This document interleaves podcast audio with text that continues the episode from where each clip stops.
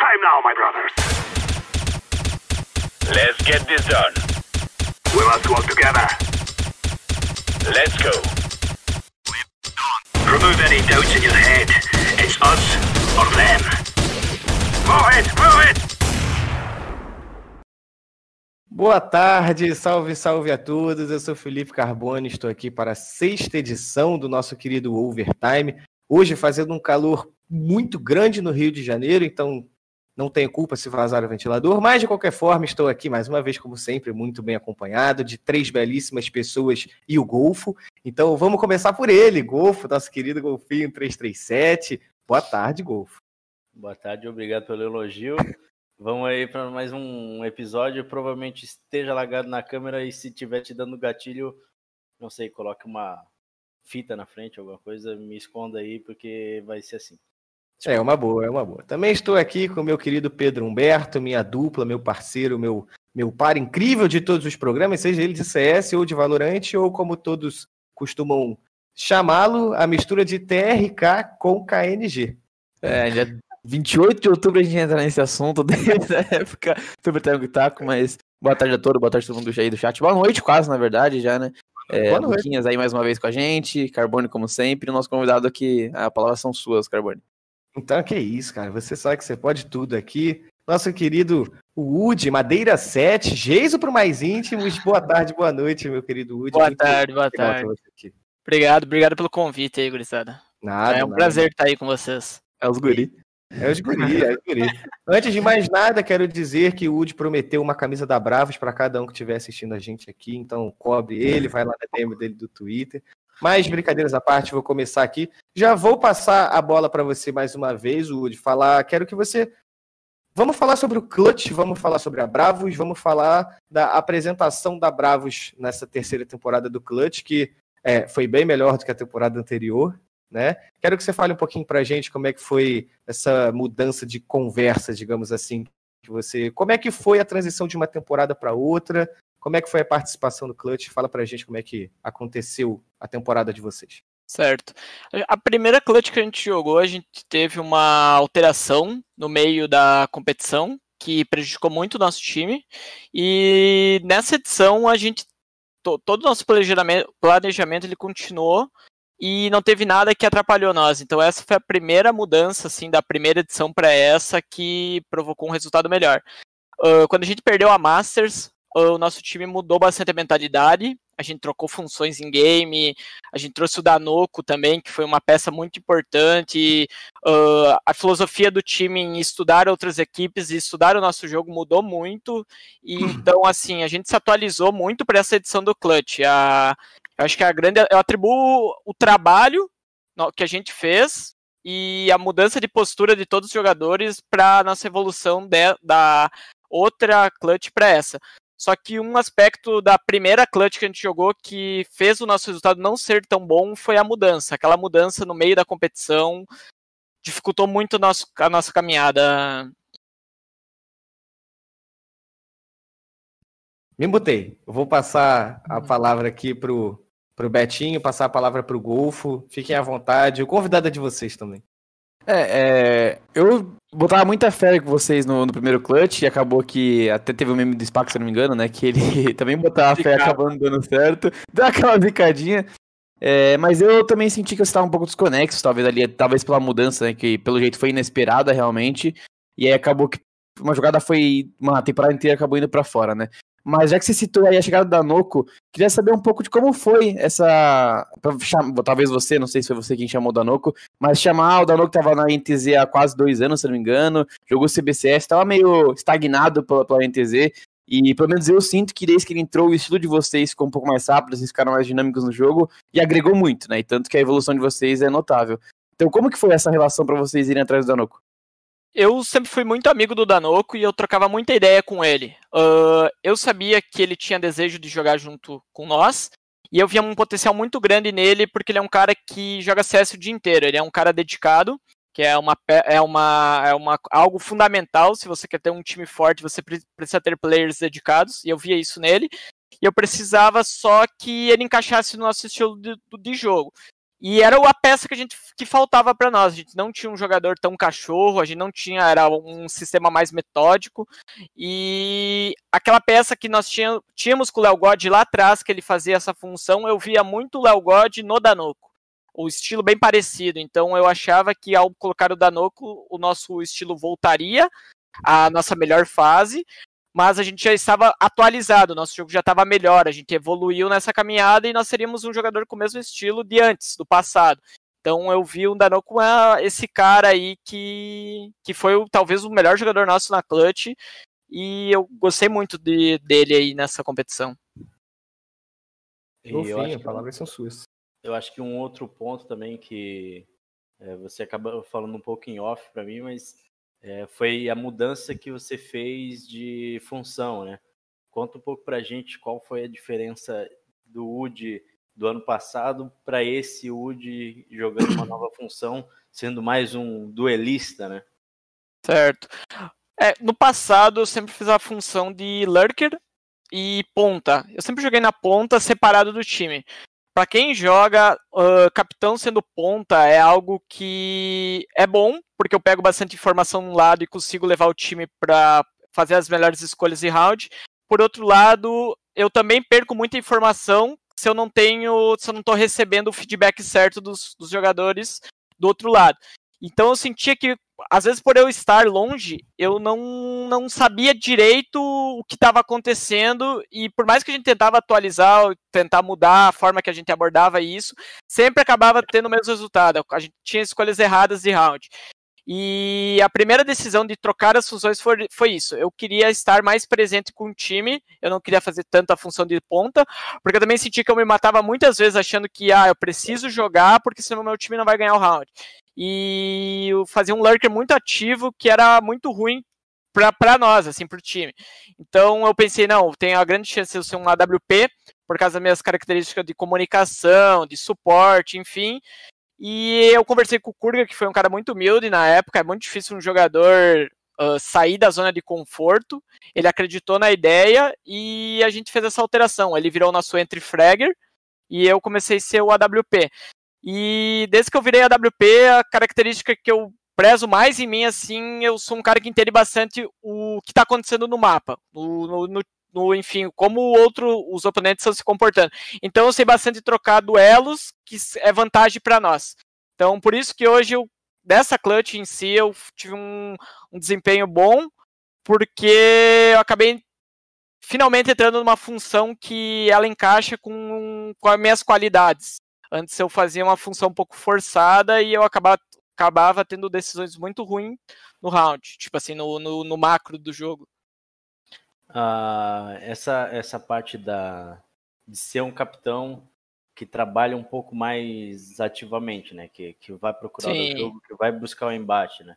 Isso é uma coisa que a gente via muito pouco no meta antigo, né? Que a gente encontrava, por exemplo, o IGL, que era um pouco mais preso, que estava junto da equipe até o final, que seria o cara, na teoria, que morreria por último, porque ele ia estar tá ali conversando o tempo inteiro, né? E daí, um tempo para cá, uns umas duas temporadas para cá, a gente começou a notar uma mudança muito grande, né? E a gente tem um grande exemplo nisso, que é o Art, que é um cara que procura o jogo a todo momento, que está sempre sendo o primeiro cara a tentar dar a cara, a tentar o duelo, a tentar buscar alguma coisa. É, você, como capitão, que experienciou esses dois lados, para você, como é que é, é ter trabalhado nessas duas funções de capitão e como você enxerga essa diferença? É, então, como eu te expliquei, quando eu jogava de Lurker, uh, eu faltava um pouco estar mais, estar mais presente com o time para saber uh, melhor as, como o que estava acontecendo no mapa. Por, por eu ter essa característica de sempre jogar deixando o time livre e a gente, a gente toma as decisões conforme acontecem as coisas no mapa, acontece, desenrola o round, uh, eu não estar perto dele deles, eu não tinha as melhores informações. Uh, hoje eu não me considero nem perto, nem próximo do estilo do Art. O Art ele é um jogador uh, totalmente playmaker. O que a gente tem hoje mais perto disso na Bravos é o Danoco. A minha função hoje como um AWP é mais como um suporte, um suporte de, de dessas plays que o Danoco faz, que até eu às vezes puxo e ele faz para mim, mas eu, eu sinto que não, não, é essa função ainda. Não, eu não faço um duelista como se fosse um arte que, que vai em busca da informação até o fim. Eu jogo mais com a informação que o meu time me dá e quando eu sei criar um pique seguro que vai resultar numa kill, enfim. Mas eu gosto muito mais desse estilo de estar presente com o time do que eu fazia antes, no caso. Woody, eu vou, eu até roubei a vez de fala do Betinho aqui, porque ele tinha, queria até falar com você antes, mas vou, vou roubar a fala dele para te fazer uma pergunta em relação ao que você falou, falou agora e falou antes também que você falou em relação a entender o que está acontecendo no mapa, né? Sim. Você entende que isso é uma característica sua e que você já executava na, é, na função de Rifler, ou você entende que isso é uma coisa que os AWPs conseguem fazer de uma forma muito melhor, seja por causa do scope, você conseguir ter uma visão mais ampla do mapa, ou pela questão do posicionamento, entender onde vai ser o pique do adversário. Como é que você entende essa, é, esse seu lado de entender o que está acontecendo no mapa? Uh, eu acho que isso é uma característica que ela é fundamental de um, de um capitão. Uh, tem muitos capitães no Brasil e até em escala mundial que eles jogam com um sistema mais robotizado, que muitas vezes dá certo. Tem vários exemplos aí no Brasil de capitães que jogam em um sistema robotizado e que ganharam campeonatos, ganharam muito mais do que do que eu, por exemplo. Mas eu acho que é muito, muito importante o capitão em si, ele entender o jogo e saber trocar a, a escolha que ele fez no round quando ele percebe que não vai dar certo aquilo. Então era uma característica que eu já tinha quando eu era rifle. Só que eu já tinha essa característica e eu estava longe da ação. Eu estava muito longe da ação. E então era importante eu ter alguém que me passasse a melhor visão do outro lado para mim tomar as, as decisões mesmo longe deles. Só que o CS é um jogo muito dinâmico, de comunicação muito rápida. Um time de 3, 4 segundos que demora para a informação chegar, já é o tempo que eu perdi para talvez mudar ou perdi o time da jogada. Então, assim, claro que com a Alp é muito mais fácil eu fazer isso. É, eu posso fazer isso de uma forma mais segura do que antes.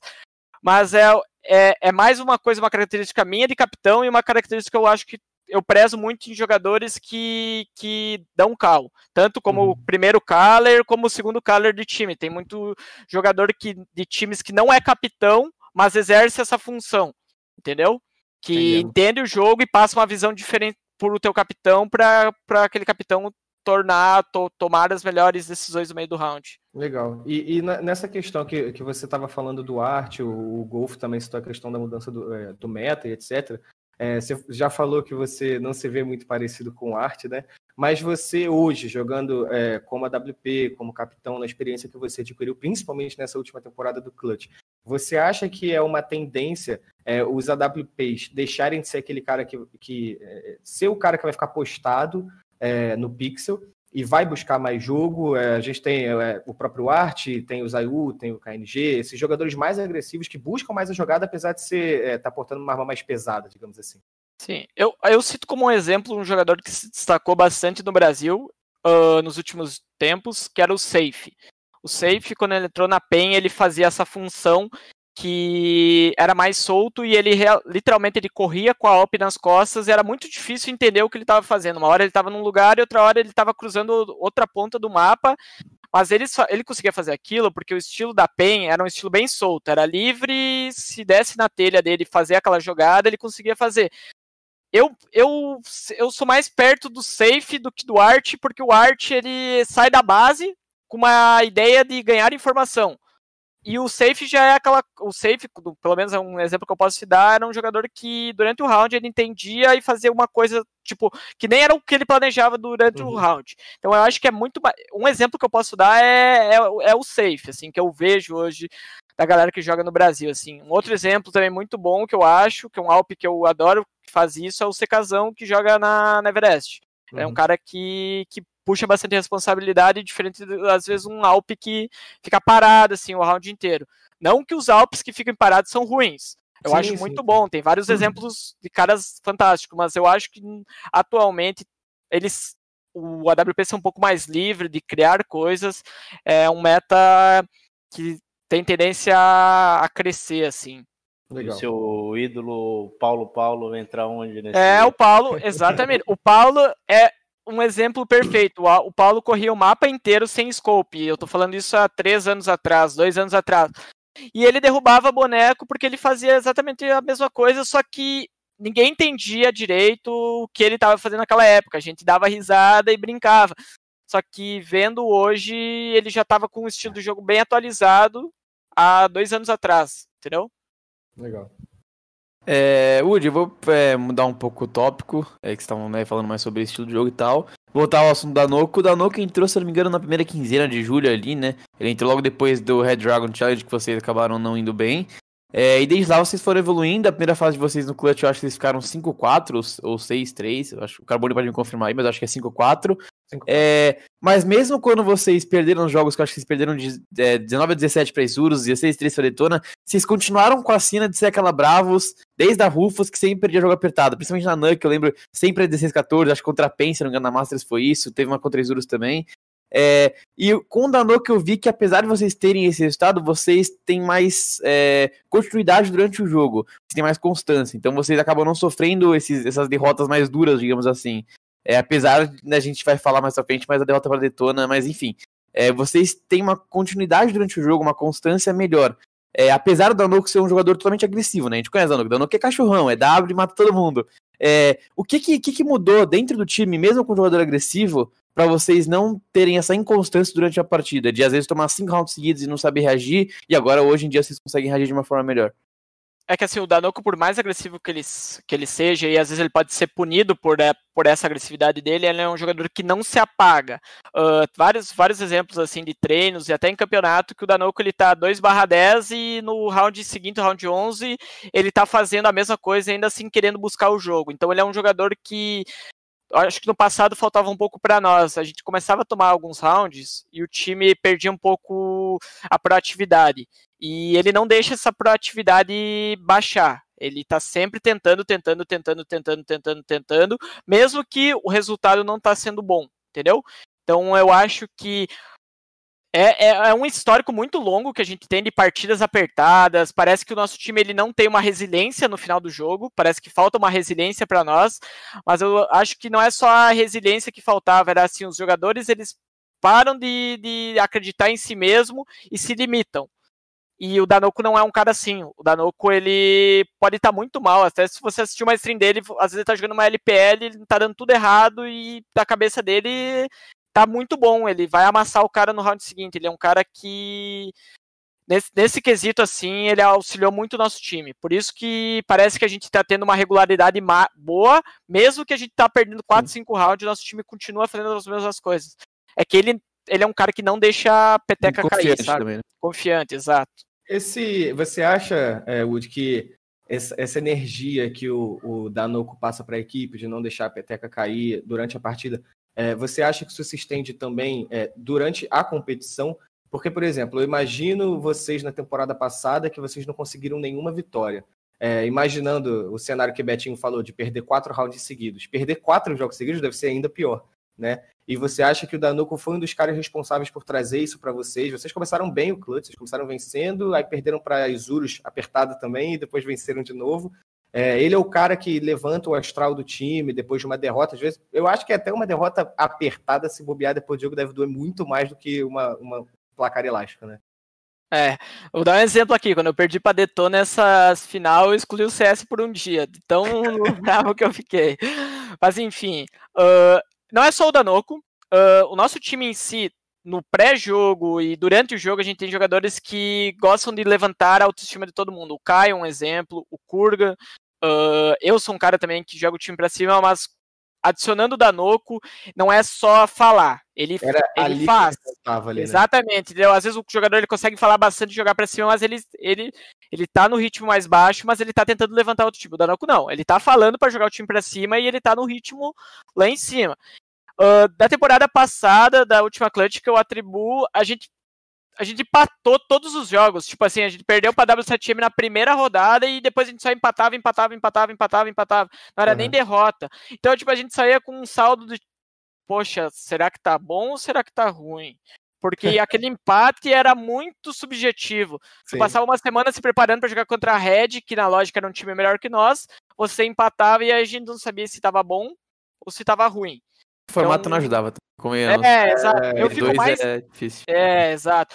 Eu gosto mais de jogar, por exemplo, essa clutch MD1 ou uma MD3, que se eu perder eu sei que não tá bom o meu trabalho, e se eu ganhar, eu sei que tá, tá, tá no caminho Tá no certo. caminho. Exatamente. A, aquela MD1 da última clutch era muito difícil para os times, assim, foi uma, foi uma coisa bem difícil para nós. A gente chegou, por exemplo, na última rodada com chance de classificação. Sim. Na última rodada, se nós tivesse ganhado da Detona e os resultados tivessem encaixado, quem classificava era nós e não a Cade. Pra Uhum. te ver como era uma, tipo assim, tava muito perto, mas ao mesmo tempo tava muito longe. Sim. Foi de, prim... foi de quarto para último, oitavo. Então era Uhum. foi uma competição bem complicada.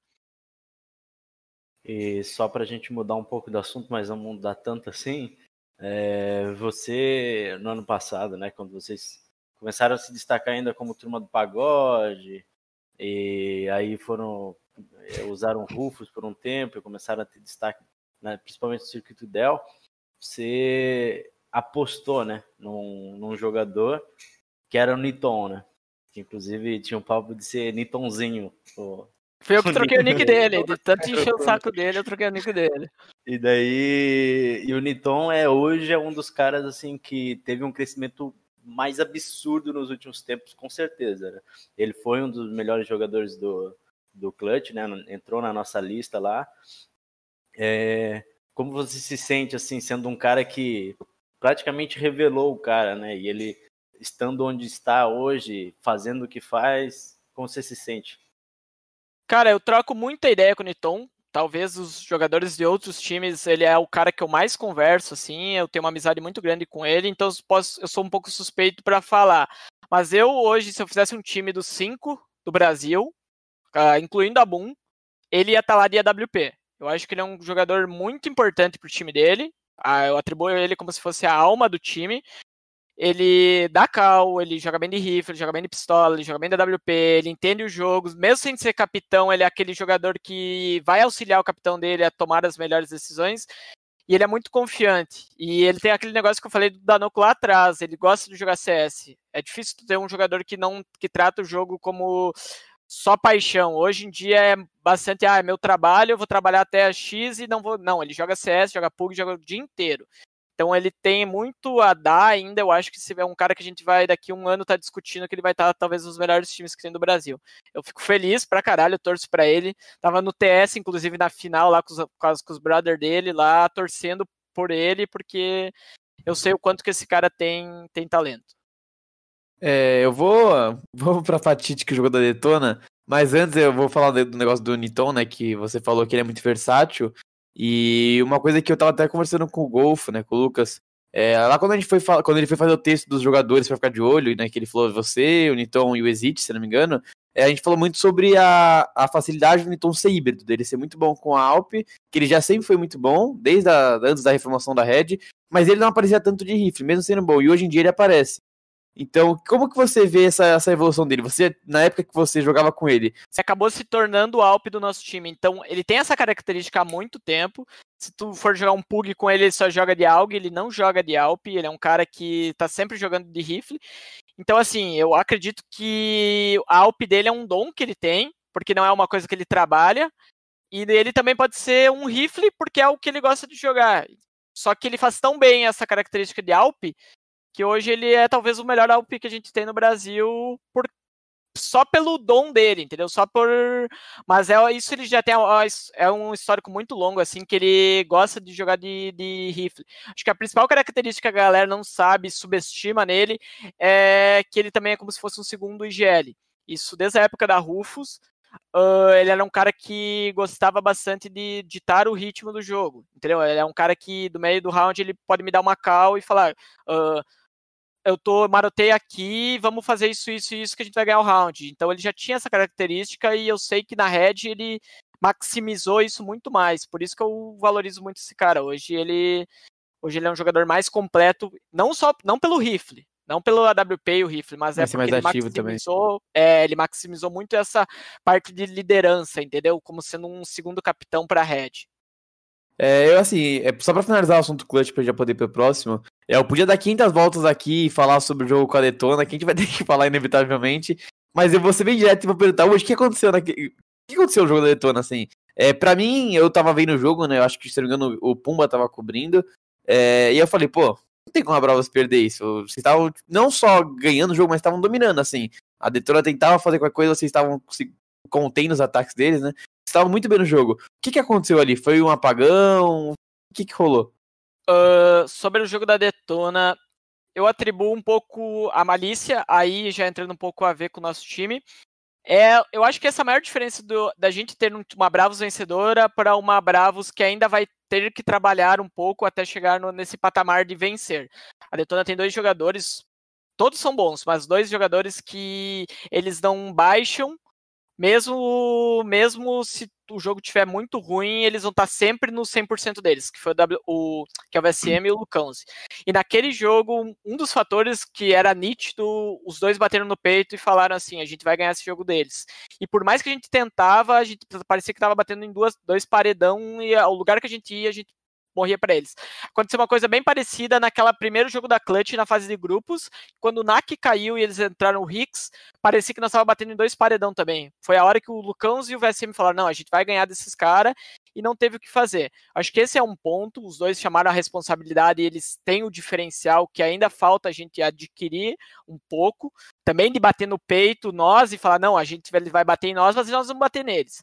Uh, outro ponto daquele jogo da Detona uh, a gente não é que desrespeitou, mas de certa forma a gente tinha algumas coisas guardadas que na hora do jogo parecia que era impossível perder, que a gente precisava fazer só o básico para ganhar, e quando a gente olhou para trás e pensou, nossa, já tá 12 a 12, e agora? Uh, se eu tivesse feito, usado algumas coisas que eu tinha, na, tipo, como carta na banca, que eu quis guardar para outros jogos, o resultado podia ter sido diferente. E, sei lá, é, CS jogado, eu uso o exemplo depois. Eu, no dia eu fiquei muito triste. No dia eu, eu lamentei muito, eu, eu excluí o jogo, fiquei muito triste, muito bolado. Mas no dia seguinte, o jogo da W7M contra a Isurus aconteceu a mesma Isso. coisa. É, entendeu? E, tipo assim, os caras da W7M têm experiência pra caralho, e a Isurus também. E mesmo no jogo deles, quase aconteceu a mesma coisa. Então eu acho que é algo inevitável que às vezes vai acontecer eu tive essa leitura depois. É algo inevitável, infelizmente aconteceu com nós. Agora é a gente se preparar para não deixar rolar por, pela segunda vez. Entendeu? Não, não rolar de novo da forma que rolou. É, você citou a diferença entre uma Bravos agora e uma Bravos que vai ser vitoriosa e tal. É, e você citou o VSM Lucãozi. Mas aí veio aqui na cabeça, é, claro, vocês estão é, evoluindo no jogo, tem experiência, mas não tanto quanto, por exemplo, o NAC. E o Nak é um cara que a gente sabe é, o quão bom IGL ele é. Ele pode ser um pouco abaixo na questão de mira de outros IGLs que a gente tem no Brasil, como o Kagatex, como o próprio CK, é, até o próprio ZQK. Mas ele é um cara que ele tem muita experiência. Então você também acha que, querendo ou não, por mais que vocês estejam já um tempinho no cenário, faltou aquele a maisinho de experiência? Querendo ou não, falta um pouco, porque o nosso time ele, ele sempre bate na trave, mas ele não consegue jogar playoff, ter uma experiência um pouco maior em playoffs, entendeu? É, a gente é um time que a gente joga sempre fase de grupos bem, chega nos playoffs a gente dá uma baixada. O NAC é um cara vitorioso, já ganhou muito, já passou por muito, muitas situações assim, que chega no momento que tu não pode errar. A gente tá aqui, se a gente errar, a gente tá fora. Então, com certeza ele tem essa experiência, que a gente não tem. Aquela malícia que eu falei de jogo foge é um pouco diferente disso. A malícia que eu falei que eu citei do Lucãos e do VSM, eu não tô menosprezando os outros três players, eu acho que os três são bons, mas é aquela malícia, tipo, na hora do jogo, quando a situação aperta, realmente o cara bate no peito e vai ganhar todas as trocações pro time dele, entendeu? Sim. Era um pouco diferente, mas o NAC tem uma experiência com, com finais surreal, entendeu? Um cara que já ganhou tudo no ponto 6. Então isso com certeza ajudou eles. É, Udi, o Betinho deu, deu a deixa para a sequência do assunto que eu queria tocar aqui. É, você falou essa questão da experiência, falou da malícia, pô, a gente super entende o que você quis dizer. É, a Bravos, é, no meu ponto de vista, eu acho que já mostrou para o que, que veio, está mostrando para o que, que veio, né? É, mas o que, que falta para o próximo passo? Falta essa malícia que você citou, falta talvez um psicológico, agir melhor durante a partida, saber controlar melhor os momentos de pressão. É, e dito isso, como que vocês estão se preparando para o próximo torneio? Como que vocês estão conversando? Como que vocês estão treinando? E, e como que vocês querem mostrar que, tipo assim, ó, puta, amadurecemos, chegamos aqui e agora a gente vai fazer um negócio legal? Uh, eu acho que o nosso time, analisando assim friamente, a gente tem um sistema de jogo bom, a gente é um time que se atualiza bastante, todos os jogadores, eles gostam muito de se atualizar taticamente, individualmente.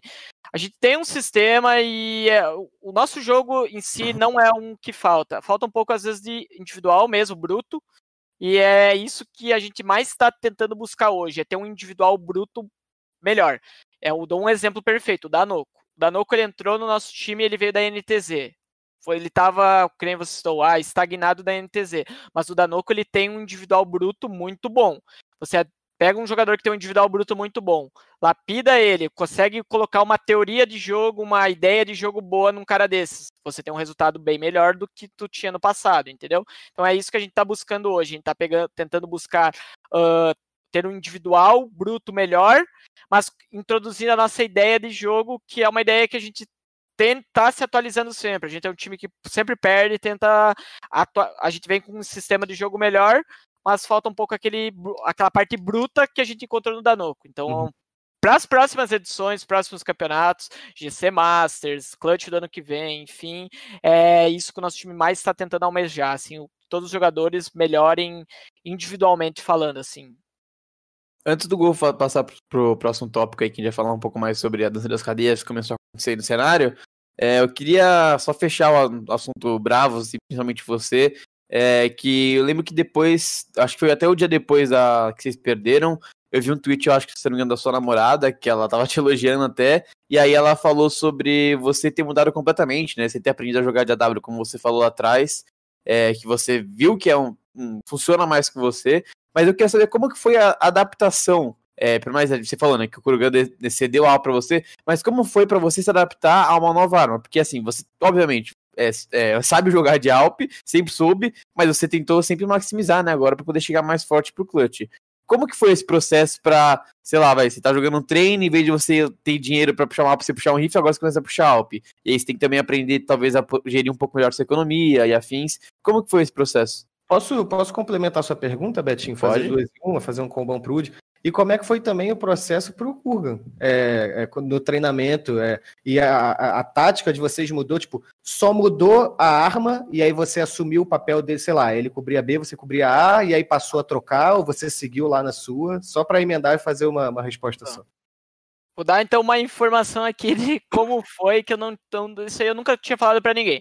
Quando eu virei AWP, eu sou um cara que uh, quando eu saio da minha zona de conforto, eu acho que eu não tô bom em algo, eu me esforço, vamos dizer, dez vezes mais. E quando eu saí da minha. fui fazer uma coisa que eu nunca tinha feito, eu sabia jogar de Alp, mas nunca fui a nenhum AWP secundário no nosso time, era o Kai. Então eu sabia que eu precisava evoluir muito. Eu peguei todos os AWPs que eu respeito no Brasil, assim, que eu acho que são que tem coisa a agregar. E eu peguei todos os mapas que eu achava que eles eram bons e assisti três demos deles no mapa.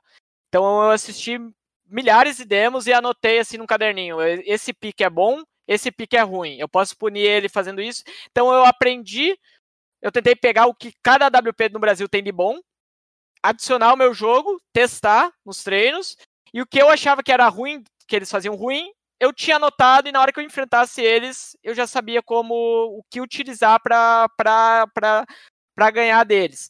Uh, isso é um negócio que alguns players fazem diferente. Os players estudam muito jogadores uh, internacionais, mas o sistema internacional é diferente daqui. Como era uma a gente precisava de dois meses de preparação, eu tive que apelar para isso, porque era curto prazo, eu precisava ter um resultado a curto prazo. Então eu fiz um estudo bem, bem pesada assim dos AWPs. Você joga e... contra eles, não joga contra o pessoal lá de fora. Né? Exatamente. Né? Foi isso que eu pensei na hora. A minha leitura é, poxa, eu não jogo contra o Searson, eu não jogo contra o Fallen, eu vou jogar contra o Nox, eu vou jogar contra... Então eu preciso saber o que o Nox gosta de fazer e saber o que ele faz bem para me adicionar ao meu jogo. E aí foi isso que eu fiz. E eu jogo muito DM, muito aimbots, muito isso aí eu jogo papo de duas, três horas por dia. Então, eu só adicionei a WP no meu treino de, de individual que também dava resultado. Até hoje eu nunca não paro de jogar DM, não paro de, de jogar em bots. E foi assim que eu tipo, fui evoluindo. Ainda acho que eu não estou confortável em vários mapas, mas do que eu era três meses atrás para hoje já é tipo um salto gigantesco. Assim, todo dia eu sinto que eu melhor, melhor, melhor, melhor. Por exemplo, o primeiro jogo da Clutch, naquela vertigo, eu não sabia o que eu estava fazendo, eu estava perdido. No dia seguinte, eu já estava dez vezes melhor, porque aconteceu situações que no treino não eram corriqueiras. Então foi assim que. Eu sou um cara que, tipo, consegue aprender com, com conforme vai rolando as coisas, assim, eu guardo na cabeça. E você então, ganha mais uma demo para analisar, que é a sua é, própria, né? Você é, fala, putz, isso aqui eu não devia ter feito. E aí você não, não, repete o erro. Sobre o Kurgan, ele não, tá, ele não fez o que eu fiz. Uh, o Kurgan eu tentei botar ele numa zona de conforto para ele. Ele é um cara que ele comunica muito bem, uh, o que ele vê na tela, mas ele não consegue oferecer tão bem as coisas. E o Alp ele precisa ser suporte para saber oferecer para quem está na frente. Ó, oh, eu vou fazer isso, isso, isso. E o Kurga, eu vi ele com, sendo um entre assim muito bom nas características dele. Eu pensei, vou botar o Kurga de entre, que ele consegue comunicar bem, ele vai entrar, vai dar as melhores informações para nós. Ele não precisa ficar tão incluso no jogo assim, na parte de suporte, na parte de entender o jogo, ele vai mais entrar e matar. E aí foi isso que eu fiz. Aí o Kai fez o que eu fazia. O Kai passou a ser o Lurker, que ele já é um jogador que joga clutch muito bem, ele tem uma mira muito boa, ele consegue punir. Então eu botei o Kai numa zona de conforto que antes ele não tava, que ele era o suporte, e aí eu entrei como suporte. Então o nosso time ele mudou inteiro. O Léo ele era o entry, virou também um segundo suporte. Para te ver, a Bravos, em dois meses, ela mudou. Tipo, ninguém jogava mais fun na função que jogava. A gente, tipo, todo mundo sentou e pensou: não, a gente tem que sair da nossa zona de conforto e a gente vai fazer isso. E aí, todos os jogadores, não só eu, todos passaram a estudar. Uh, para mim ser melhor de enter, eu preciso fazer isso, isso isso, então eu vou estudar isso. E foi essa visão que todo mundo teve, assim. Não foi uma simples troca, ah, Kurga, tu vai vir para cá e eu vou para lá e acabou. Não, a gente tentou deixar todo mundo numa zona mais confortável do que tinha antes. Uhum. Opa, tava mutado. É, isso mostra que. O Carbone vai fazer a pergunta. Carbone, se você for fazer a pergunta relacionada a isso, eu peço muita desculpa. Mas isso mostra uma confiança muito grande do time em você, né, Woody? Assim, é, vocês estão juntos há bastante tempo, é, mas querendo ou não, você mudou o sistema inteiro. É, claro que não pensando em você, mas para você se adaptar de uma forma melhor e o time também, consequentemente, se adaptar e crescer. Mas isso é uma coisa que requer muita confiança do, do time, né? É, então é bem, bem importante. Mas, Carbone, pode, pode mandar. É, se o, se, o, se o Wood quiser falar sobre isso também, tem problema é, nenhum. Não, se quiser. Pode comentar, Wood, fica à não, vontade. Não, eu, eu, só sobre isso aí, eu valorizo pra caralho todos os meus players hoje, porque todo mundo abraçou essa ideia. Se algum jogador tivesse falado, não, acho que é loucura, vamos trocar jogador por jogador e botar alguém numa função X. Seria muito mais fácil. Eu ia trocar peça por peça. Mas mais uma vez nós íamos ser o mesmo time, só com uma peça nova, ia continuar o mesmo jogo. E ali eu vi uma possibilidade de eu evoluir, do Léo evoluir, do Kurg evoluir, do Kai evoluir, todo mundo sair da zona de conforto. Hum. Então foi, foi mérito do meu time ter aceitado isso, mérito de todo mundo ter confiado. Antes da gente, eu vou passar o próximo assunto, eu vou passar a bola para o Golfo, o maior especialista de CS nacional que eu já vi na minha vida. É, vou arrematar o assunto é, mudança de posição, AWP, etc. Vocês cogitaram fazer um setup double alp? Já que você estava assumindo a função, tinha o Kurgan, vocês cogitaram isso? Vocês treinaram isso, mas viram que não deram certo? Que não deu certo? A gente fez isso na, em alguns mapas que dá para fazer isso. Na Overpass, por exemplo, eh, eu acompanho bastante o trabalho do Tacitus, e que é um coach que está lá nos Estados Unidos, uhum. é um uhum. coach brasileiro, e ele apresentou alguns setups bem legais com Double Alp na Overpass, e a gente adicionou isso ao nosso jogo, a gente tem isso com o Kurga, e em outros mapas a gente também tinha isso, só que o Kai, ele é um cara que joga muito bem da WP. Ele é do mesmo nível de mim e do Kurga, então assim, a gente no final não tinha dois AWP bom, a gente tinha, tinha três. E o Danuco, quando pega AWP no chão, também ele joga muito bem.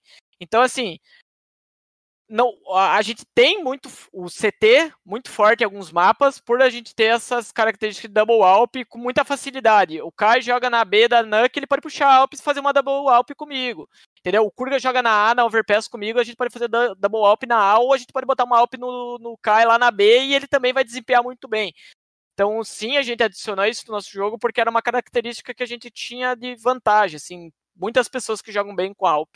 E como é que funciona isso durante o jogo de vocês? Tipo assim, é, é por respawn, é uma coisa trabalhada, vocês conversam antes, ou, ou sei lá, o Danuco fala, ó, velho, caí na boa aqui na Overpass, vou, vou picar fundo e me dar a UP aí. É assim, não é? Ou já é uma coisa pré-estabelecida antes do jogo? É que isso é uma coisa meio específica de mapas. Por exemplo, na Overpass eu não vejo um pique muito interessante para mim passar a WP para ele fazer uma jogada que talvez que não vai resultar em nada. Mas, por exemplo, uma Dust 2 é um mapa totalmente de respawn. Então, Sim. assim, depende o mapa, depende o, o lado, se você está de CT e TR, sim, acontece muito isso de, do nosso time, ó, pega Alp pesca lá. Por exemplo, na Clutch, na D2 que a gente jogou, o Léo jogou de Alp, o Léo, um cara que eu nem citei que de AWP, mas o Léo jogou de Alp 3 round porque ele estava com o melhor respawn. Então, assim, todo mundo sabe jogar e dependendo da situação, o mapa, o nosso time ele, ele altera e, e faz alguma coisa, entendeu? Maneiro, maneiro. Chamando agora, dando a voz ao especialista. É, e sabe quem também vai precisar de muita adaptação aí, ô Carbone? Quem? Os times que vão mudar nessa janela. É verdade. A gente tem uma dança das cadeiras muito grande para acontecer, já acontecendo, né? Sim. É, aí no início da semana a gente trouxe informação é, de que o Punk e o Lucão eles iriam para Sharks. Você viu e... primeiro na Draft 5, hein? Sempre, né? e isso gera um efeito dominó, né? Porque é, não, tem não, não vai ter um jogador na W7M, eles vão ter que buscar, e como é um time de ponta do cenário, provavelmente vai buscar um jogador forte. É, a Detona também vai ter que se reestruturar. Ainda tem a dúvida se o VSM fica no possível MBR ou não. Então, isso tudo vai acabar né, virando uma bola de fogo aí. Né? Eu queria saber um, um pouco do Woody sobre o que ele está achando dessas mudanças, né, ou como ele enxerga, por exemplo, é, essas mudanças na, na Sharks, né, se com isso se tem um potencial muito grande para lutar lá fora agora, né, que é o objetivo número um da Sharks, né, ir para os Estados Unidos e disputar lá agora um NA mais enfraquecido ainda, porque o Valorant levou muito jogador é, Tier 2. Né? Aqui também, como né? Que, é. e como, como você observa isso, Udi? E se a Bravo já teve, já foi procurada por alguém para alguém sair do time. Aí é complicado, é complicado essa informação. Uh, sobre a Sharks, eu acho que o time da Sharks hoje no Brasil, assim, se aquelas MD3 contra a Boom fossem hoje, com essa line que a Sharks tem hoje, quem sabe os resultados tem, poderiam ter sido até diferentes. Eu acho que hoje a Sharks é um time que ela briga com a Boom mesmo, melhorou muito. Questão de se se concretizar o que foi falado na Draft 5. Pancada e Lucão. Eu acho que é um time que tende muito a, a, a crescer. Uh, eu acho o Suplex um jogador muito bom e o Luquen também, mas a gente tá falando de dois jogadores que estão aí no Brasil há dois anos se destacando, o Lucão um pouco menos, mas tanto o Punk como o Lucão eram destaques dos times dele, deles. Então acho que a Sharks é um time hoje que ela tem condição de ir para fora junto com a Boom. É e outra mudança assim, que eu valorizo muito, eu acho que é o time da Red, que a galera não tá falando muito. Mas o time da Red hoje, uh, com coach, coisa que antes eles não, não tinham. E com a entrada do David, eles tendem a ser o time que vai ser a pedra no sapato de todo mundo para as próximas temporadas. Assim, é um time muito forte, os dois. E, e sobre os outros times, que, sei lá, é, vai ser difícil todos, uh, todos com essas danças da dança das cadeiras vai ser bem difícil todos os times se reestruturar. É, mas eu acredito que vai ter muita mudança, assim, muitas equipes e não tem tanto player para tanta mudança. É, você falou do, do Lucas do Punk, né, que estão aí no topo. É, eu acho que o Punk ainda tem um pouco mais de nome por ter sido campeão do Clutch e, e a, talvez ser um pouco mais polêmico também diversas vezes, então sempre tá, tá nos holofotes. Mas o Lucão é um cara que cresceu muito e querendo ou não, fazendo uma analogia bem porca, foi como o Neymar com o Messi. Ele cresceu na sombra de alguém. Como o Neymar cresceu com o Messi lá no Barcelona, o Lucão cresceu na sombra do BSM, que para muitos ainda é o melhor do Brasil disparado. E ano passado, né? Ano, ano passado foi sempre muito bem. É, e eu acabei relacionando um pouco o crescimento do, do Lucão e como o do Niton que você falou um tempo atrás. Como que você né, que possivelmente treinou contra já, ver essa evolução do Lucãozi, porque o Lucão estava da Reapers, que era um time, tinha um estilo um pouco mais solto, eu acho, é, e o Lucão sempre foi muito famoso por apertar W na cara, é, e hoje na, na Detona ele é um jogador muito mais completo, versátil, e muitas das vezes consegue até ser o, o destaque mais do que o VSM, por exemplo. Como que você se avalia aí essa, essa crescente do Lucão? É, o exemplo do Lucão que tu deu, eu, achei, eu acho perfeito. Para mim, ele é muito próximo do Niton. Uh, é o mesmo serve que eu falei pro Niton serve para ele. Se fosse um time com cinco nomes, ele provavelmente ele ia estar tá, ou ele seria tipo aquela porta que tá batendo na porta para entrar. Ele é um, um, jogador muito bom e eu acho que ele só tende a crescer a Sharks. Só a entrada dele assim é, vai ser um diferencial muito grande. Uh, na época do Tiburcio, a Detona ela tinha um, é para te ver como ele é um jogador que ele se adapta muito fácil a, a vários estilos. Na Reapers, ele era um solto Entrou na Detona com o Tiburcio, jogo mais robótico, também se dava bem. Com o um jogo mais solto de novo, se dando bem. Então ele é um cara que ele já viveu muitas experiências com times diferentes, com estilos de jogos diferentes, e mesmo assim ele sempre se deu bem. Então eu acho que na entrada dele na Sharks, se se concretizar, vai ser muito bom para eles. Assim, é, não vejo um entre frag. Uh, por mais que ele não seja essa função dele mesmo, no, no, papel, mas um cara assim que abre os duelos tão bem como ele, assim, ele corre e mata e é muito difícil ganhar a trocação dele quando ele faz isso.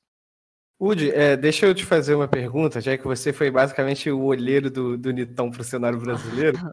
É, você falou agora há pouquinho que por causa dessa dança das cadeiras vai ficar difícil, vai faltar jogador para compor os times, né?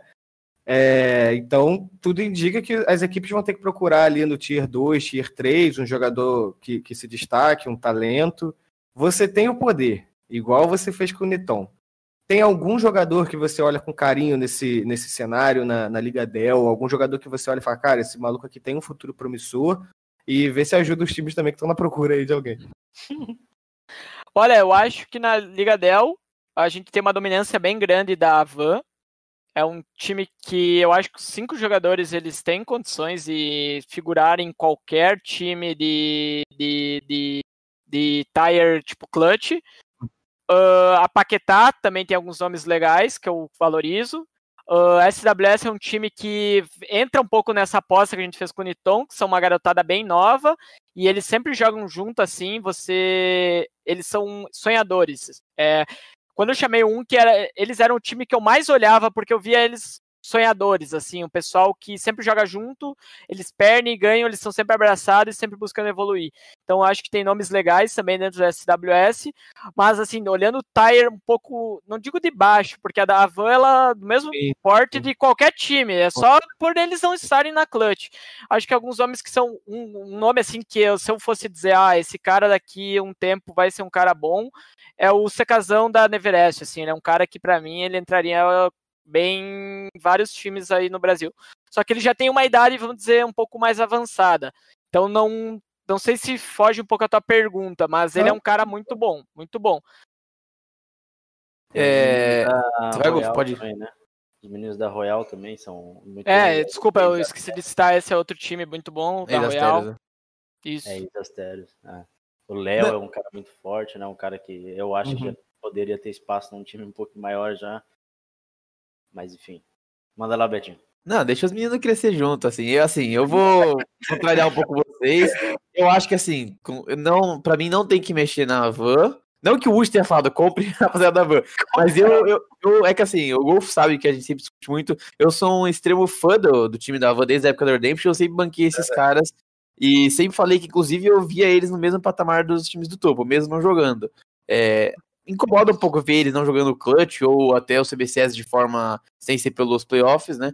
Mas, enfim, é, o que eu, eu me na pergunta do Carbone, já começou a acontecer isso, eu acho, né, Carbo? A PRG foi atrás do Ninja Zan, que sempre mostrou um potencial aí, agora fechou com a, com a, com a PRG, é uma aposta num time que é mais experiente e tal. Mas, Woody, você acha que, não, não falando da Bravos, mas outros times é, devem olhar um pouco mais carinho para esse pessoal? Porque a gente vê que às vezes ainda tem sempre aquela insistência no, no medalhão. É, é sempre uma, uma reciclagem, tipo futebol brasileiro, vai sempre reciclando, sempre reciclando. Agora com o Valorant, muitos desses que sempre eram reciclados migraram pro Valorant, Panelão. é, depois de dar errado aqui, acabou migrando pro Valorant. É, e você acha que falta olhar um pouco mais carinho pra esse pessoal de baixo? Como você olhou pro Niton, por exemplo? Cara, mas eu vou te dar um, só um contraponto, assim, que tu vê se faz sentido. No passado, a gente tinha Ligadel, que tu jogava, mesmo sendo um tier um pouco menor, contra times que eram do topo. Você tinha a Liga BPL, que também você enfrentava, você tinha La Ligue, você tinha. Eu posso te citar, num mês rolava dois campeonatos que eu ia enfrentar a PEN. Então a PEN podia olhar pro meu time e saber se eu tô preparado para jogar na PEN ou não. Hoje a gente joga clutch e a gente não joga nenhum campeonato.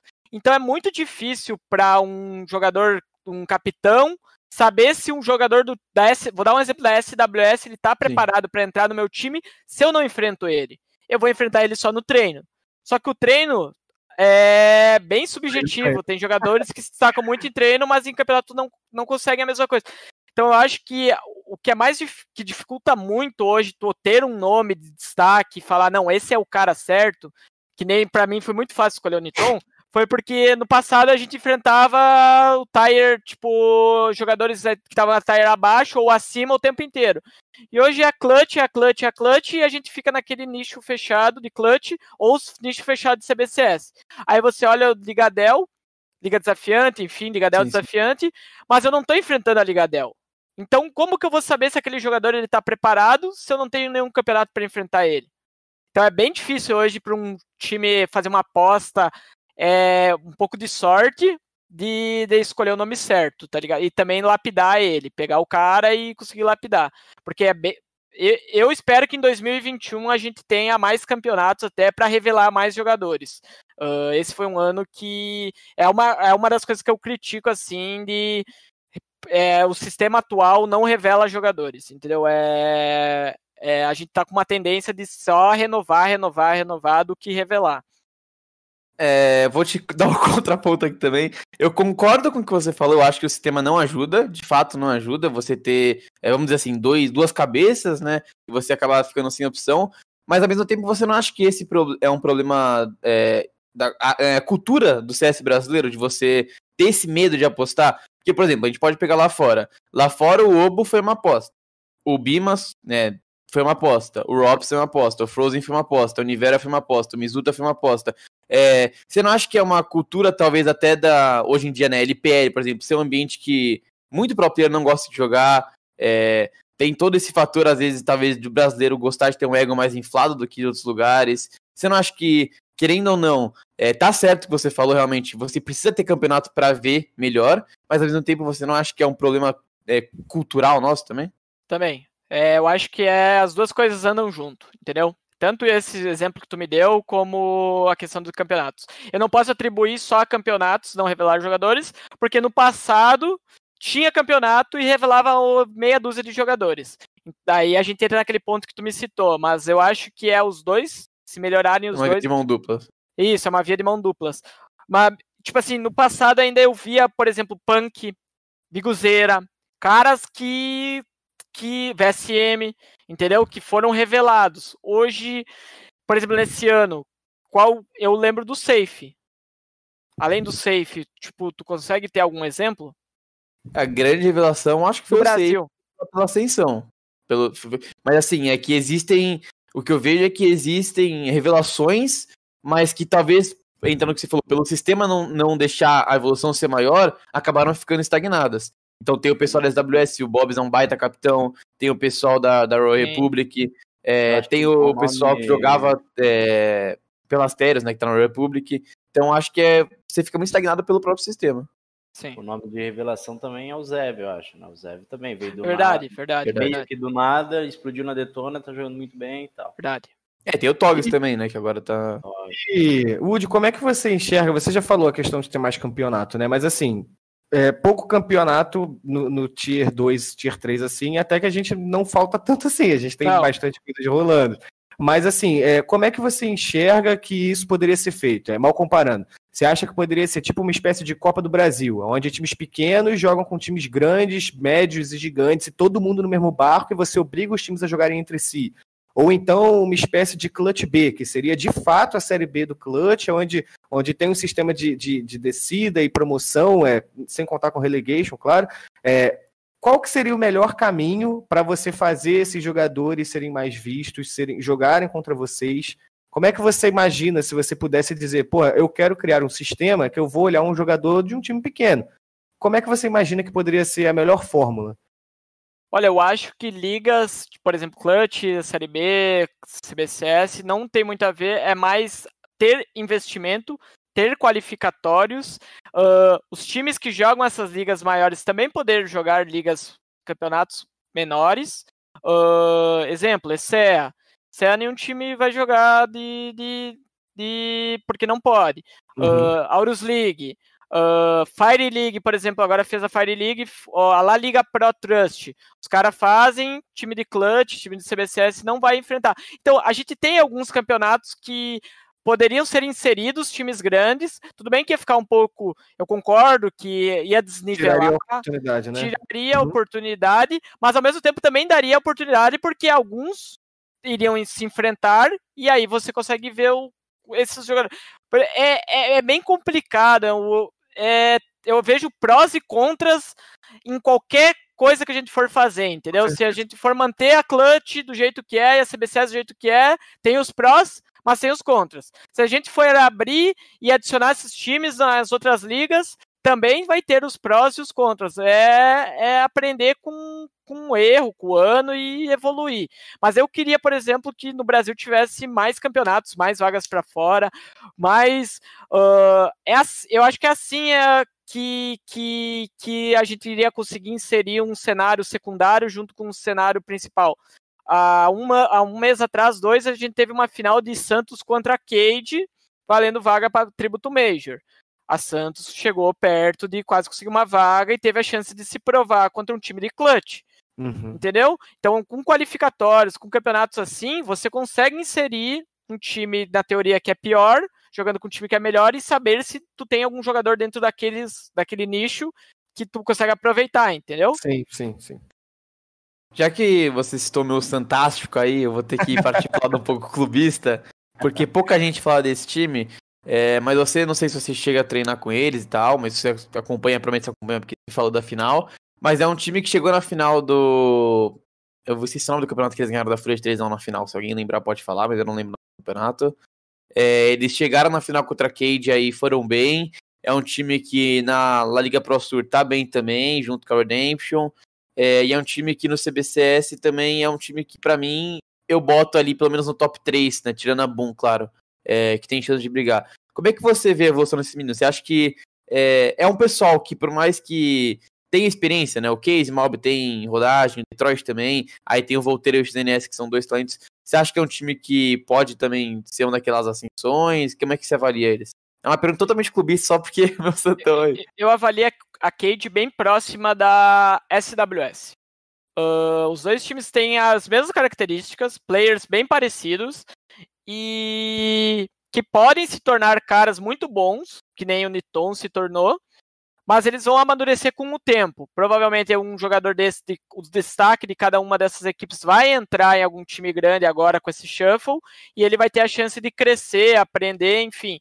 Mas um cara que eu valorizo muito da Cage, que eu acho que ele é muito bom, é o Case, por exemplo. É um jogador que eu vejo com bons olhos na, na, na, na Santos. Não que não, os outros não sejam bons, todos são bons.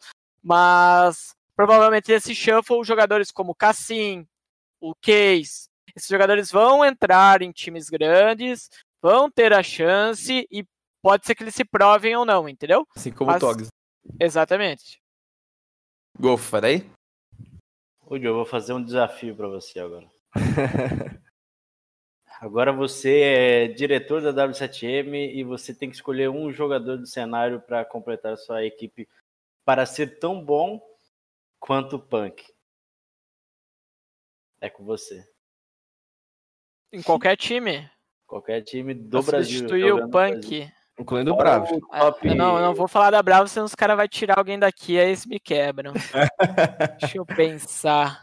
Não pode é, pode ser sul-americano também, né? É. Pode ser um sul-americano aí. Cara, é complicado. Eu acho, eu, esse, nesse coisa da W7M, eu tô. Eu, eu troco ideia com alguns jogadores lá de dentro e eu acho que a situação deles pra substituir não vai ser bem, não vai ser fácil, É não. o punk, né?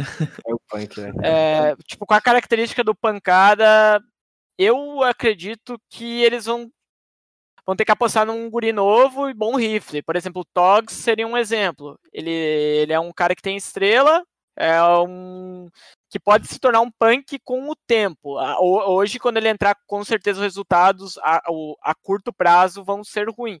Mas a longo prazo, eles podem estar substituindo o pancada com um nome tipo Togs.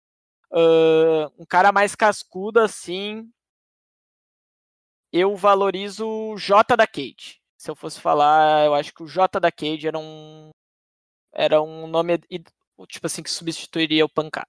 Não vale um nome sul-americano, sei lá, um negócio com a Sharks e trazer o Luquen, deixar meio que Hum, Gordo cara, eu não, não gosto dessa ideia. Não, Ou não então- acho que que ia dar liga, entendeu? A liga não, Mas na não ia W7 você fechar.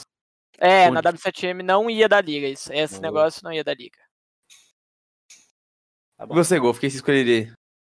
Ah, eu sou meio Maluco? É, meio, meio maluco.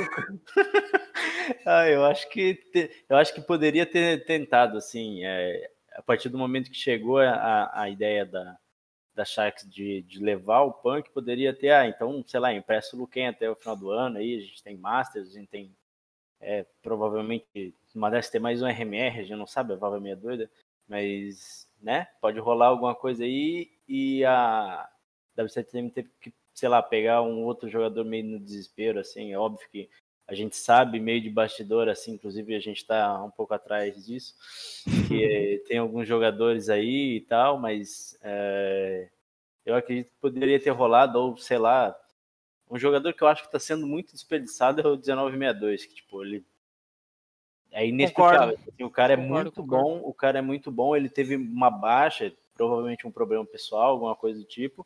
E daí ele saiu da Isurus agora, ele tá lá completando pra Cosco Army. Com todo respeito, mas o cara ser desuso Todo de jogar Army não dá, né? Não dá, né? Tipo assim, Eu- ele eu- poderia encaixar em vários times do Brasil, acredito.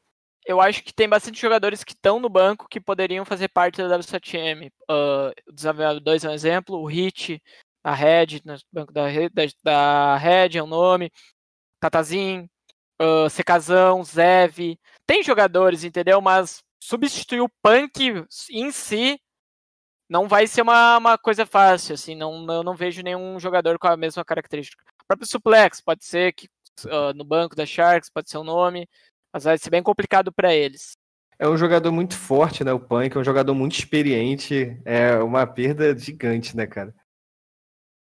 Eu, eu sou. Vou seguir um pouco a linha do Golf, eu sou um pouco maluco, mas tem um nome que eu gostaria de ver nessa W7M. Tirando o fato que o, que o Divi falou, né, de não achar que encaixa, mas um nome que eu queria ver na- nessa W7M é o DGT. É, eu acho que tá sobrando na. Sobrando não, mas tá jogando muito bem na 9Z junto com o Try, pra mim são os dois melhores assim, parados. O Max faz uma função meio difícil, então não dá, e o Meyer, a gente sabe que não, não voltou muito bem, né? E o Beat é o Capita, mas eu gosto muito do estilo DGT, então acho que, que pode encaixar. Mas, é, eu vou trazer um questionamento. Não é ruim, né, Beto? Próprio quê? Meia. Ah, não, de fato, mas o o tá, tá é no período sabático, aí, como o Luquen, né? Período sabático. Tá, Aqui, ó, tá aquele time, o cara que eu mais valorizo é o Max. Eu acho que o Max, sim, ele tem condição de jogar em 99% dos times que a gente tem aqui no Ah, Brasil. ele é muito bom mesmo. Mas acho que o pessoal da, da Violeta lá, o Francaster, é meio. Não. meio, é meio difícil, duro pra não vai. negociar. Não, inclusive, Eu antes da gente passar para o assunto, é só um conhecimento aí pra. Que eu, que eu gosto. Quem podia entrar nesse time da, da 9Z no lugar do Meyer aí nesse tempo é o próprio menino da, do Royzinho, que é da 9Z Academy. Parece ser menino bom.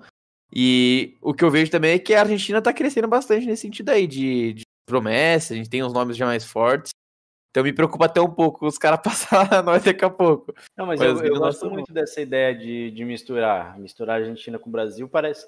Tipo, não parece ser um problema tão grande assim de comunicação, porque a gente não viu, por exemplo, a A Sharks gente viu o Kaique caindo como uma luva nas Isurus, né? E tá dando certo. Tipo, lá tem ótimas peças. O Woody falou do Max aí, acho que é muito bom. Tem os próprios jogadores da Cream ali que, tá, que foram liberados, né? De, pra negociar com qualquer um. Cara, tem o Restic que encaixa em muito time. Tipo, tem ótimos jogadores argentinos que podem. Argentinos, uruguaios, chilenos. A, Re- a, a Red é apostou no David, eu acho que. É, isso que eu ia até falar, que, que... Porque assim, pra mim, eu, eu acho que eu falei que o Golf com o BNV, que é o menino que trabalha com a gente, eu sempre achei o David muito bom, desde a época da Grécia ainda. Que eles perderam aquela final, se não me engano, pro time do, do BRN do Fluir lá, que o Baleiro também jogava. É, e aí depois foi pra Rise, que o time deu uma, uma xoxada, digamos assim.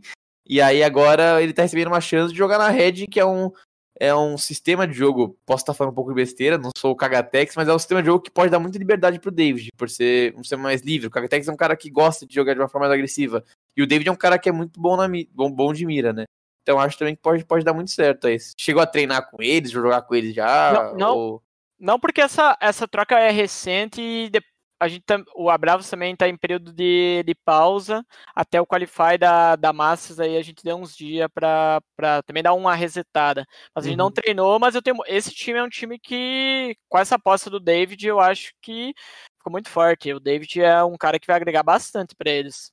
Você acha que. O Carbono queria falar mais rapidinho. Você acha que diferente da W7, é, um gringo, digamos assim, na Red encaixa mais, você acha? Na Red eu acho que encaixaria mais, porém o Max eu vejo também com bons olhos, assim, o 1962 que o Lucas citou também acho que é um nome interessante.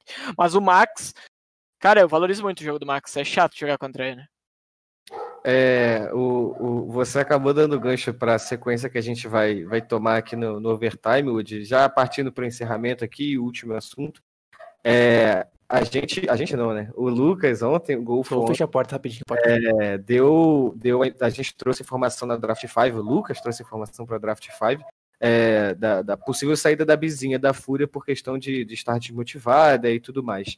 É, trazendo isso para sua vida como jogador, como que vocês trabalham isso? Porque, assim, na, na minha percepção, a sensação que eu tenho é que a gente romantiza muito a vida de jogador de Counter-Strike, né? Mas eu acho que não deve ser uma coisa fácil. É, a, é, gente é fácil acabar um expediente de trabalho, abrir o CS, eu dar minha espinada de sempre e o Lucas e o Golfo me carregar. Mas eu acho que para vocês, todo dia, é, você falou que joga duas, três horas de DM, de aimbots, etc. É, não deve ser fácil. Como que você enxerga isso? É, teve com a vizinha, eu acho que deve ser, não, acho não, eu acredito que talvez isso, vocês conversem entre si, existe um desânimo que o nego fala, puta, velho, hoje não quero abrir CS, não, não, vamos abrir. Como é que vocês lidam com, com esse trabalho de dia a dia? Cara, é um fato inegável que o CS hoje no Brasil, por mais que as pessoas ah, falem que não, dá pra, dá pra viver, dá pra viver, mas ele ainda é por amor. Uh, maioria dos casos, não digo todos, mas 99% dos jogadores jogam por amor ainda. Uh, o estresse é muito grande, e mas eu, eu acredito que compensa, porque a gente faz o que a gente gosta, a gente tá competindo, a gente todo, todo mundo ama fazer isso, então é algo que, que tem os, os prós. Mas o que, o que rolou com a Bizinha provavelmente passa na cabeça de, de todo jogador, às vezes. Tu, você tem cobrança. Por exemplo, meu time, meu time começa a Já treinar às passou na 11 sua, Woody? já, com certeza, várias vezes. Por exemplo, meu time ele treina às 11 horas da manhã. O treino começa às 11 e acaba às 9 horas da noite. Acaba às 9 horas da noite, mas eu não vou, tipo, 9 horas da noite, paro. Eu tenho que preparar um tático pro dia seguinte, eu tenho que treinar minha mira, eu tenho que ver demo. Então, assim, você acaba jogando 12 horas por dia. Aí você começa a quantificar que isso vai de segunda a sexta e domingo. Então, bota na ponta do, do, lápis, no papel, o que um jogador hoje ele, ele vai ganhar pelo que ele precisa se esforçar, é, às vezes é o, tu se assusta, sabe? Às vezes tu, tu tem esse, esse, tu para para analisar que talvez não é a melhor escolha, mas e o que, que você que faz tá para não muito. deixar isso atingir sua cabeça? Eu, eu vejo que o CS está evoluindo muito. Não só o CS, o esportes como todo, ele está evoluindo muito. Ano após ano, ele está evoluindo e a tendência é que a gente viva nos próximos anos uma mudança gigantesca, assim, que realmente o CS se torne algo profissional e acabou. De entendeu? acordo com o Shroud, tá morrendo aí o jogo. Não, mas eu não digo nem só o CS, eu falo sim, sim, o esporte eletrônico, né? Não um Uhum. nicho pequeno de, do Sim. centro, do centro, do centro. Não, é mesmo. Mas, cara, é, eu acho que todo jogador joga e o que ele pensa no final de um dia de trabalho é eu estou fazendo o que eu amo. Entendeu? Então é isso que eu acho que movimenta e alimenta qualquer jogador. É eu, pelo menos, eu faço o que eu amo. Eu sento jogar todo dia, isso, sento trabalhar feliz. Todo dia eu vou sentar na cadeira feliz. Talvez se eu estivesse em outro lugar, eu estaria sentando triste. Pelo menos eu sento trabalhar feliz. Uhum. Eu acho que isso todo jogador deve passa, na cabeça do jogador assim. Pelo menos ele tá tipo feliz com o que ele tá fazendo. Ah, quando você falou aí que você sente, é, se senta, né, feliz para trabalhar todos os dias, né? Isso é uma coisa que, né, me corrija se eu estiver errado, mas você é, é engenheiro civil de formação, né? Então uhum. a, a, gente sabe que é uma formação assim que traz um traria um sossego financeiro maior que jogar CSGO no Brasil, né? E você abriu mão de muita coisa ainda no ano passado, quando de novo, se eu tiver errado, me corrija, mas você se mudou, você foi morar em outro lugar só para jogar. Conta um uhum. pouco como é que foi isso, como é que foi essa aposta, como é que foi, tipo, jogar tudo e pensar, ah, agora é minha hora, se não for agora, eu acho que acabou.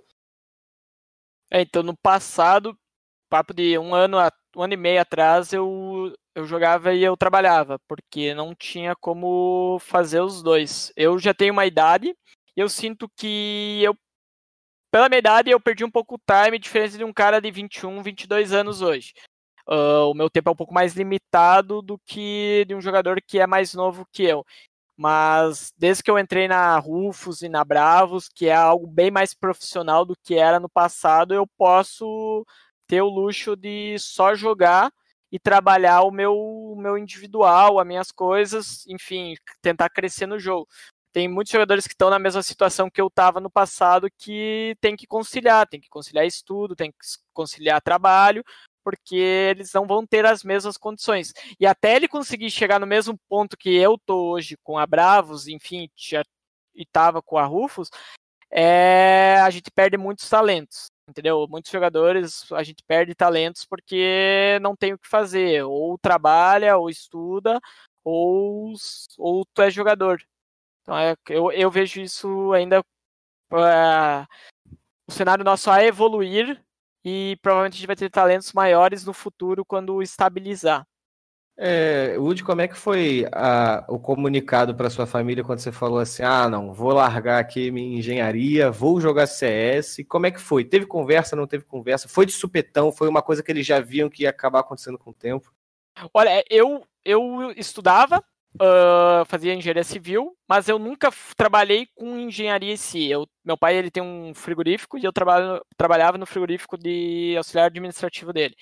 Então, aí que foi o, o timing. Eu parei de jogar, parei de jogar, uh, parei não, continuei jogando, eu larguei a empresa do meu pai e acabei os estudos. Então, tipo, foi complicado porque eu tô uma empresa do uma empresa familiar que, que tinha muita condição de continuar tocando, enfim, ter uma condição boa, mas eu ainda dei, vamos dizer assim, não foi a engenharia que eu larguei, porque eu estudava e quando eu estudava é que eu recebia a chance de entrar na Rufus, começar a se tornar uma coisa bem mais profissional, e aí eu acabei a faculdade e aí deu aquele desafogo um pouco, entendeu?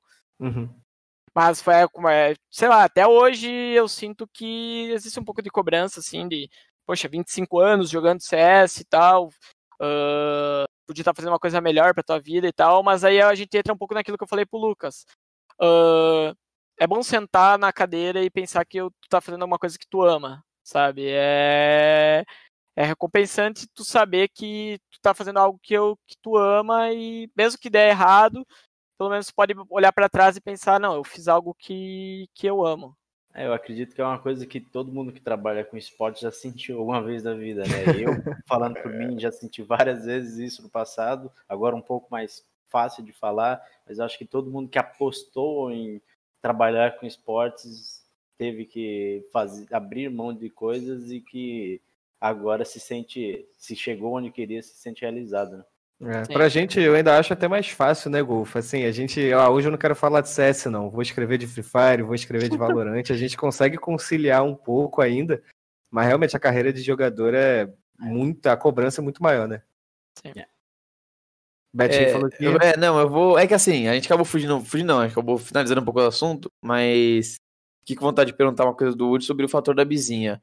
É claro que a gente não tem que entrar no mérito de decisão dela ou decisão de ninguém, a gente não tem que falar sobre isso. É, mas é um assunto, querendo não, muito presente no nosso cenário, que é a, o- a crescente do cenário feminino. E a gente via a Fúria como um time muito acima dos outros, times, dos outros times do cenário feminino é, sobrando assim, coisa de, sei lá, Tailu lá na, na Ásia.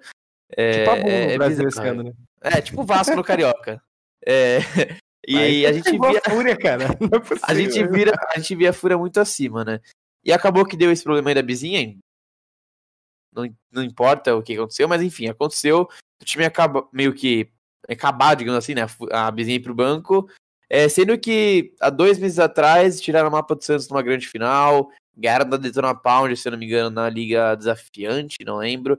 É, tudo bem, o Togs matou 40 no jogo e perdeu, mas a, a- eles, é, a- as meninas tiraram o mapa, chegaram no top 25 da draft.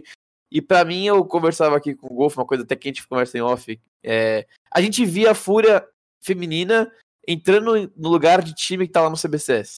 é, que podia fazer melhor do que time que lá no CBCS. Não importa qual, mas podia fazer melhor.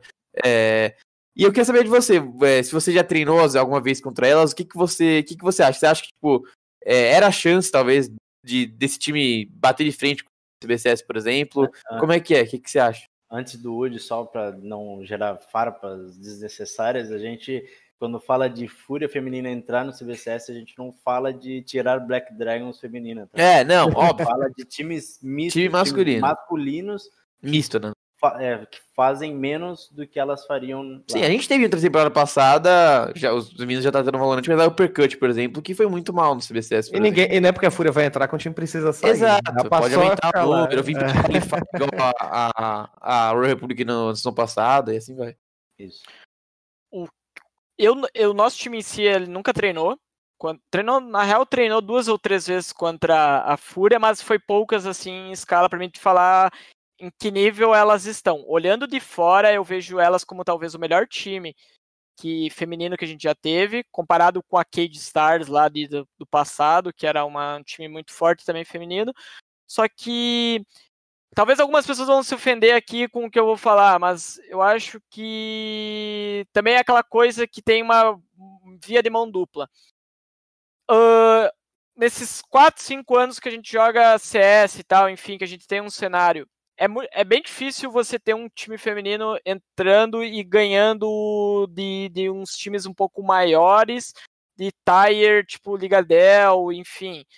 E então eu sinto que falta um pouco de regularidade para elas, para elas realmente conseguir o espaço de figurar mesmo numa CBCS, enfim, num alto. Mas eu acho que a inclusão que nem houve com a Black Dragons, ela é necessária porque ela mostra que existe um cenário feminino, existe. Isso é importante pra caralho, eu, enfim. Mas para elas, assim, eu acho que faltou, faltou nesse histórico ter um time que, no histórico que eu digo de 3, 4 anos, ter um time que realmente várias, várias vezes bate, bate, bate, bate, bate, bate e tá sempre ali. Que nem ah, o exemplo da Fúria que tu me deu na Liga ah, Desafiante, eu acompanhei um pouco, eu até assisti o jogo para ver, pra ver. Sim. Mas durante todo esse período de três anos, você lembra alguma outra vez que algum time feminino jogou uma liga desafiante e conseguiu, tipo, um quase um acesso? É, é pouco, entendeu? Então, tipo assim, é, elas precisam elas precisam estar um pouco mais regulares. Eu não sei o que, que- o que acontece, porque elas são muito boas individualmente. Você vai jogar um PUG contra, contra elas, você vai jogar uma, uma- até a fila da LPL, tá? Ela tem várias me- meninas que jogam muito bem, muito bem mesmo. Mas chega na hora do servidor, elas não conseguem ter a mesma regularidade, assim. Então, eu não sei te dizer o que que falta, mas esse time da Fúria, assim, eu visualizava ele da mesma forma que a Cage Stars. É a mesma coisa. Era um patamar que muito difícil de tirar uma MD3 entre elas, um time tirar o mapa delas. É, mas é complicado, eu não sei o que se passa lá dentro para a Bizinha tomar uma atitude dessas e, e pedir para ir pro banco. É, a gente fez um overtime é, pré-GC Master feminina com a Babycaster, né? Que querendo não tem muito mais propriedade do que a gente pra falar. E ela falou justamente sobre isso. que ao mesmo tempo que a gente sabe que falta assim investimento no cenário feminino e falta assim Sim. apoio, é, os, ah, os times em si tinham, eram é, desfeitos de uma forma muito fácil. Então tinha algum atrito, o time acabava. E que isso afetava muito no crescimento. Ou não, você não pode, você não vai crescer um cenário Sim. sabendo que a cada duas semanas troca a jogadora. E a Labcaster falou isso várias, várias vezes, salientou isso. É, e aí, agora você citou, né, da época da Cade e tal. E eu acho que se esse time continuasse com a Bizinha, não tivesse dado esse problema, eu acho que a gente conseguiria ver sim elas num, num patamar mais alto. Então acho que realmente esse. é, tem que juntar os dois, né? O útil e agradável. E eu fico. É uma pena, né? Ver o time acabando, mas. Sei lá, eu, eu vejo a Bizinha com muito espaço aí em time. Eu sei que entrar num time misto é muito difícil por vários, vários fatores, mas talvez, sei lá, quem sabe ver ela lá fora, assim como a Juliana foi, não sei. Então, É isso que eu, por exemplo, eu acho engraçado. Ah, a gente tem vários exemplos de meninas que se entrassem no time masculino, o time ia ganhar. Times de. O que eu falo é times de Ligadel e CBCS, que é onde a gente ah, gostaria de introduzir elas. Que de ver um time feminino jogando Ligadel, com, disputando vaga para clutch, ou jogando CBCS, disputando mesmo, assim, com um chance classificatório. A gente consegue inserir muitos exemplos de meninas que entrariam nisso aí. Mas quando você junta cinco, a gente não consegue ter um resultado muito expressivo. Talvez alguma coisa que rola dentro seja um pouco diferente do, do, do, do- de um cenário masculino. Mas falta investimento, velho. Da mesma forma que eu reclamo que, que ah, não tem campeonato para nós, imagina para elas. Tem muito menos, entendeu? Isso é difícil para nós, imagina para elas. Então Com é hipocrisia eu criticar o cenário delas. Muita hipocrisia eu criticar o cenário delas e reclamar que eu não tenho campeonato. O fato é que falta muito para elas, entendeu? O campeonato para elas, para elas evoluir e realmente figurar nesse. E talvez, Woody, até pelo que você falou, além de faltar campeonato, falta organizações e espaços para uma menina Sim. entrar a e falou isso também, né? Sim. Às vezes o caminho não é você introduzir um time num campeonato, mas talvez você introduzir jogadores nas equipes, e aí sim você. Só que você teria que contar muito com a proatividade da equipe que está disposta a fazer isso. Sim. Correto. É, é que é, também é muito difícil você imaginar alguém. Uma, as coisas aqui, né? é, uma menina entrando num time masculino, que não é muito difícil também, por conta de todo o tabu e tal. É, é, não sei que problema pode acontecer, mas eu acho que é uma, é uma coisa que dá pra acontecer, mas também tem que ser de forma lenta. Mas não né? era nem para existir problema, né? É, Tipo, não era. Não era, teoria era para que ser um normal, tabu, é normal. não era para Só ser que a um gente sabe problema. como é. Eu acho que cedo ou tarde vai ter alguém que vai fazer isso, talvez não colocando só uma, colocando duas, porque aí você tem um time realmente misto. Você deixa a, a menina que entrou confortável por ter uma companheira com Sim. ela, e aí o resultado pode ser muito bom, entendeu? Eu vendo assim, você só pegar uma, uma mulher e colocar num time, talvez vai gerar algumas coisas, até ela não vai se sentir bem num, eh, dentro de um ambiente confortável. Mas se você conseguir adicionar um ambiente melhor, mais proativo e trabalhar isso, pode, a gente pode ter, ter frutos, frutos muito bons, assim. Mas é algo que vai ter que vir o primeiro time, a primeira o primeira pessoa e realmente bater o martelo e é isso, Sim. entendeu? Não, beleza. Udi, a gente vai chegando ao fim aqui do nosso programa. Antes eu quero te fazer uma pergunta. Eu vi que tem uma aliança dourada na sua mão direita, ela vai passar para a esquerda quando? Ah, então eu prometi que eu tinha que ganhar ela, a real foi uma, uma brincadeira nossa que se nós tivesse ganhado a clutch, a gente ia se casar.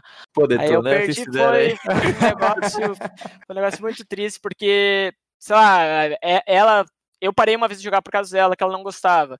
Hoje ela tá, a minha- fã número um, ela assiste todos os jogos, não só ela, a família dela, o pai dela, a mãe dela, o irmão dela. é, tem jogo do Adriano, tá todo mundo com cinco celulares assistindo, então eu fiquei muito triste de decepcionar, mas. Mas é isso, faz parte da. Faz Mas parte aí vai casar com você. Você enrolou, Udi, você não falou. Imagina um casório lá na BBL, que coisa Não, bonita, é, cara. vou, o jogo é, rolando no poxa. fundo. Poxa, não posso enrolar muito mais tempo, não. Já é oito anos de, de relacionamento. Aí, Mas tem a Bastante Masters tempo. pra ganhar aí, promete. É, tem a Master. É, a massa, tem a massa. Tem a ma- É verdade, falta o qualificatório. então se passar do classificatório, dá pra casar. O Carbone quer virar o padre aqui. Eu já casei, né, cara? É igual piscina com água fria. É bom, é bom, pode vir. cara. Gelada água pra cacete, mas é bom, pode vir. Golfo sabe disso também, é casado, é outro que sabe, mas é bom, é bom. Pode ir, pode ir que a gente garante sucesso. E a gente vai ficar muito feliz em receber uma camisa de presente da Bravos como seu presente de casamento aí. Tem que marcar Bravos no Twitter, pô. Tem que Aí, marcar Bravos, aí, ó. Pô, Aí, imagina a gente bravo, aqui pro- cara tá de Vasco aqui, ela só tá com o bordo da Bravos, pô. É parecido ainda. É isso, cara. Tá faltando, tá faltando investimento da Bravos aqui, cara. Então, Udi, a gente agradece sua presença aqui, sua participação, uma hora e vinte, quase uma hora e meia de programa que passou muito rápido. Como todos os programas têm sido, você, pô, é só mais um convidado que a gente fica muito feliz em receber. Já tivemos o Taquinho, já tivemos é, o querido Baleiro, já tivemos o Duca, já tivemos o Horve. Você é mais uma figura que está aqui com a gente. Você quer recomendar algum programa para a semana que vem, Udi? Uma coisa que você gostaria de ouvir a gente falando? Um programa ou um jogador? Um programa ou um jogador? jogador, é. Pode ser também. Cara, eu ia recomendar pra você chamar o Tartaruga. O Tartaruga, ele tem bastante história, é um cara bem divertido. Acho que vocês iam gostar de trocar um papo com ele. E um programa de falar, eu queria ver vocês falando de cenário internacional MIBR e Fúria, fazendo um comparativo aí sobre as novas lines. Acho que vai ser um assunto que dá, vai dar bastante polêmica aí Bom. com bom. os nomes que estão lá. Então, Vou é encomendar as luvas já, porque vou trocar uns sucos aqui com as opiniões que eu tenho. Como, como semana passada, semana passada não, segunda-feira, Betinho e Golfo protagonizaram uma luta de altíssimo nível falando sobre o Lucas Mas é, então. isso. é Mas eu isso. acho que o, o legal de falar não é só pensar em Fúria e MBR. O legal de falar é pensar que a gente tem hoje uma PEN lá fora, tem dar importância pra T1, e é Aham. assim, é um assunto bem. É, Tio Ano, inclusive, tá jogando agora contra a Caos, né? É, Aí, exatamente. quem quiser assistir, Draft com GG, o jogo tá lá. Então, Udi, a gente vai chegando Valeu. ao fim. Eu quero agradecer essa. Quer falar, Golfo? Desculpa, te interrompi. Não, eu só queria te perguntar onde a pessoa encontra esse duelo entre Betinho e Golfo. Ah, lógico, como não? Ó, não sei nem se o Woody sabe, se ele quiser se ouvir depois, eu morro de vergonha de ouvir minha própria voz quando eu faço alguma coisa. Mas se você quiser se ouvir, você pode encontrar nos canais da GC do YouTube, você pode encontrar também nas maiores plataformas de podcast do mundo, do mundo. Se você for lá na, na sua loja digital lá de celular e botar a maior plataforma lá, você vai achar. A gente está lá e também todas as polêmicas que você levantou aqui, Woody, vamos falar na Draft 5 que você não vai se casar sem ganhar um título da GC Master. Mas Betinho tá levantando o dedo. É, que a gente tem lá dentro aqui, ó. O Champ acabou de aparecer no chat e falou: agora que abrir a brama.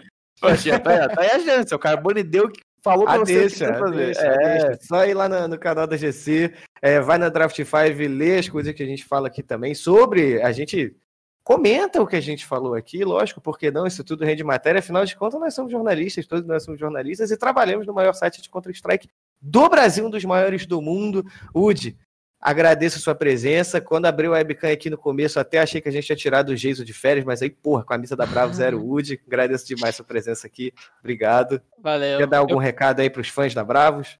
Eu, eu queria também agradecer pelo convite. É muito legal fazer parte de, desse tipo de, de, de quadro aí que vocês têm e poder falar um pouco da, da história, dar um pouco de opinião, ter um pouco de imagem aí. Eu queria agradecer pelo espaço que vocês.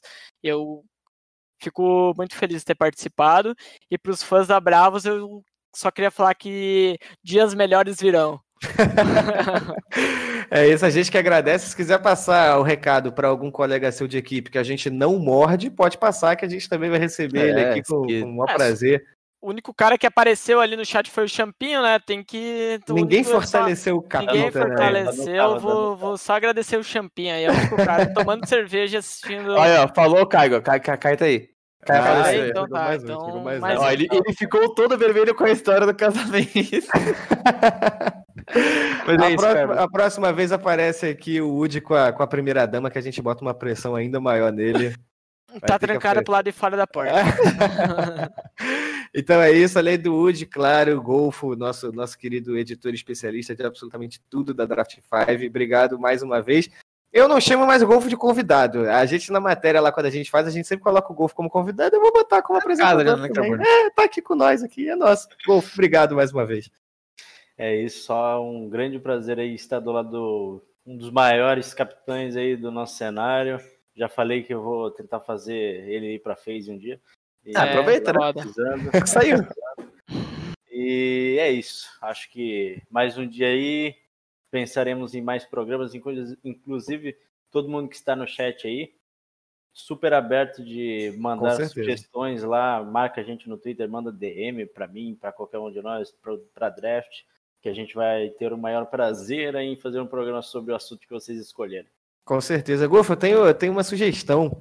Se Hum. o Woody aparecer entre os melhores do ano da Draft 5, ele casa. Ó, É? Falta, é, falta, falta a gente ser Masters aí pra, pra desempenhar bem. Não, melhores do ano tá aí. Daqui a pouquinho sai. Daqui a pouquinho Vou ter que ser o MVP da Masters pra conseguir isso aí. Então, Eu, eu queria dar uma su- sugestão só, só uma. Eu vou conseguir um logo da Bravos, porque é uma vergonha esse cara não ter nenhuma logo da Bravos aí atrás. Sério mesmo. é isso, Golfo. É pra você aí. Mas já passei o CEP aqui de casa também, tem o Betinho. Se quiser passar pra Tá todo bom. mundo, a gente agradece. A gente vai ficar Beleza. muito contente. Essa camisa da Bravos, quando lançou, eu falei na draft. A camisa é linda. Essa camisa de vocês é muito bonita. A logo de vocês é muito bonita. Tudo, tudo colabora. Só falta o Betinho. nome Neymar Júnior atrás. Betinho, me despediu de você que a produção está gritando em serra no meu ouvido. Então, Betinho, fique com as últimas palavras aí e despeça também do, do de quem assistiu a gente. Eu deixo você, eu passo o bastão para você, Betinho. Então é isso aí. Muito obrigado por vocês aí pela presença. O Woody, Carbone, Golf, todo mundo do chat. Um abraço aí pro Champ. O Rafa também tá aí. O Rafa, nosso Stream Ops. Então é isso. Famoso Obrigado- produção. Famosa produção. Obrigado pelo, pela presença. Mais um overtime. E novidades em breve, né? Logo, logo tem mais.